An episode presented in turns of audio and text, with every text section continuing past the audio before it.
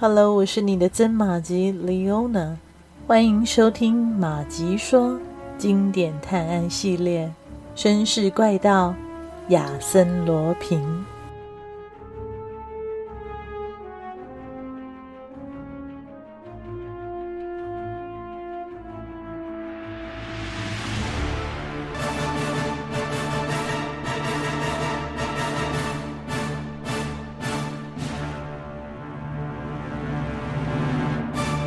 一切都如德斯玛丽翁先生所预料的那样过去了，没有新闻，也没有舆论。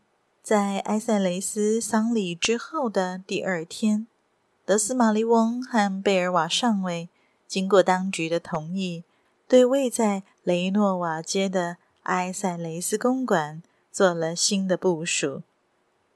它被改成了野战医院的第二附属医院。由埃塞雷斯夫人监护，除了贝尔瓦之外，还有包括亚邦在内的七名伤残军人也住在那里面。德斯玛丽翁继续他的调查，那一千八百袋黄金的去向是他的头等大事。一开始，他认为他们就在花园与房屋之间的这个正方形的四边之内。可能有七八立方公尺的体积，但两天之后，他做出结论：黄金既没有放在房子里，也没有藏在房子底下，而是堆在了书房下方的大地下室里。遗憾的是，尽管德斯玛丽翁和手下使出浑身解数以极大的耐心，寻遍这个地下室的各个角落。却什么也没发现，只好把注意力再次的转到了花园里。这是一个美丽的旧式花园，占地相当的大。按照德斯玛丽翁对黄金体积的计算，大约有将近三四顷的面积要搜寻。这项工作动用了贝尔瓦的伙伴和十二名的警察，所有的地方都查看过了。却一无所获，没有发现任何可以隐藏黄金的地方。就在德斯玛丽翁焦急万分的同时，贝尔瓦却在享受着他有生以来最幸福的一段时光，每天陪着克拉丽，断断续续的去了解他的生活。克拉丽的母亲是法国驻外领事的女儿。嫁给了当地一个十分富有的伯爵。克拉丽出生一年后，父亲去世了，父女俩回到法国，住在雷诺瓦街公馆。这是伯爵透过他的秘书兼管家埃及人埃塞雷斯买下的。三年后，克拉丽的母亲去世了，埃塞雷斯把她送到了外祖父家。由姨妈照顾。不幸的是，克拉丽的姨妈在埃塞雷斯的控制下，代替侄女签了一个协定，令克拉丽的全部财产都落到了埃塞雷斯的手里。克拉丽十七岁那年，曾经被一帮土耳其人劫走，是埃塞雷斯救了她。但克拉丽总是怀疑这次的营救行动根本就是埃塞雷斯。一手所策划的，因为一个月以后，他就以救命恩人的身份向他求爱。由于姨妈的逼迫，克拉丽成了他所憎恨的男人的妻子。结婚后，他们定居在雷诺瓦街公寓。此时的埃塞雷斯不知道究竟用了什么手段，统揽了东方银行的全部股权，成为巴黎金融界的。巨头之一，并在埃及享有王储的封号。听了克拉丽的叙述，贝尔瓦将自己同时期的生活进行了对照，却没有能找到任何共同之处。两个人生活在完全不同的地方，生活中没有一个人是两位同时都认识的，也没有任何一点能向他们解释。为什么他们各自都拥有半颗紫金圆珠？为什么他们的照片会出现在同一条项链里，出现在同一本相簿中。沉默了一会儿，贝尔瓦提到了西蒙。克拉丽说：“他从来不知道西蒙的确切身份。母亲去世一两年后，埃塞雷斯就委托他来看管雷诺瓦街的房产。他和埃塞雷斯之间的关系似乎有些微妙。克拉丽还是孩子的时候，曾听见他非常粗暴地对埃塞雷斯说话。”好像是在威胁他，一点也不了解西蒙。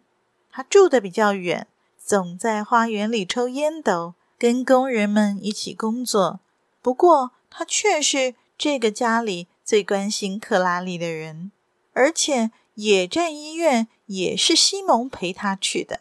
讲到这里，克拉丽似乎想起了什么，她说：“照片，项链中的照片。”你穿着军服，我穿着护士服，可能就是在医院里照的。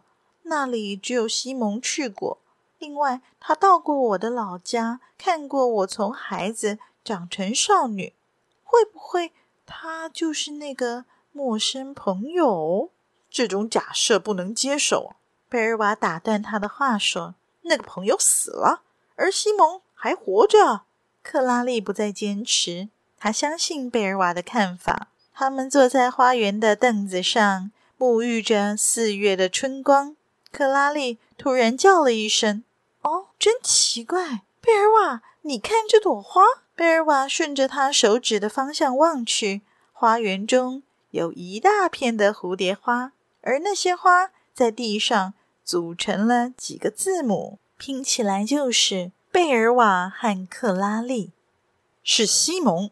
他管理着花园，贝尔瓦说：“我想，虽然他不会是那个陌生的朋友，但他一定知道很多事情。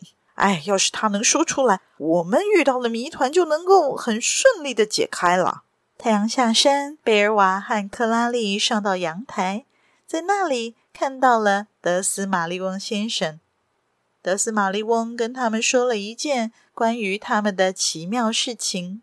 警察在搜寻连着书房的无人居住的房子时，发现这堵只有几公尺长的小墙涂了一层石灰。这层石灰看起来比墙本身还要新一些。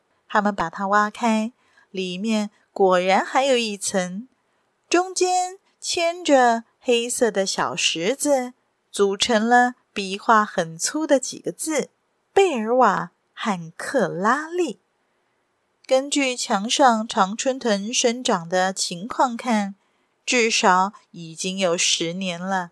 在这之前，花园没有其他人来过，除了西蒙以及西蒙叫他们进来的人。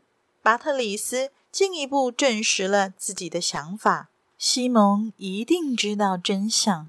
可是，自从那晚之后，西蒙就失常了。无法从他那里得到任何的答案，许多的问题困扰着贝尔瓦巴特里斯和克拉丽这对萌发了爱情的恋人。同时，惊奇的发现，他们曾经拥有过一段共同的经历。花园里有多处留有这样的证据：树干上、藤条椅背上都有他们名字的缩写。还有爬着常春藤的白粉旧墙上也有他们的名字，同时还附上了两个年份：一九零四和一九零七。有太多的谜题等着他们去揭开。于是，两个星期后的一天，贝尔瓦和克拉丽来到小街的侧门前，决定出去看看。刚走到街上，巴特里斯·贝尔瓦。就被对面墙上那道同样的门给吸引住了。克拉丽告诉他，这面墙是花园的边界，从前是花园的一部分。里面有一间小屋，没有人住，那里一直都是关着的。贝尔瓦喃喃地说：“一样的门，甚至可能是一样的钥匙。”说着，他把自己所拥有的那把生锈的钥匙插进了门的锁孔。没想到，门锁竟然打开了。他们走了进去，这是一片很狭小的地方，长着杂乱无章的植物。茂密的草丛中有一条泥土路，像是有人经常走过。平台上有间小屋，已经破旧不堪了。他们绕到小屋的右侧，那里的景象使他们大吃一惊。那里维持得很好，在各种植物的衬托下，它更像是一个袖珍花园。园子中央竖着五根柱子，周围用碎石、塑石粗制滥造的堆叠起来，像个露天教堂。里面有块墓碑，墓碑前有一张木质的旧柜凳，墓碑上摆着一些珍珠花圈，周围木栏杆的左边挂着象牙雕塑的耶稣像，右边则是一串用金丝托架固定的紫金球圆珠。贝尔瓦和克拉丽走上前去，数了数花圈，一共有十九个。把花圈拿开。他们看见已经被风雨剥蚀的碑文，上面写着：“巴特里斯·贝尔瓦和克拉丽安息于此。两人于一八九五年四月十四日被害，此仇必报。”非常感谢您的收听，希望马吉们收听节目之后也别忘了按下赞助键，以实际的行动。支持马吉创作更多有趣的故事，也欢迎加入马吉的 Facebook 本专，搜寻“马吉说芝麻的麻，吉利的吉，说故事的说”，更欢迎大家帮忙转发分享，让更多的朋友认识这个节目。绅士怪盗亚森罗平，我们下集再续。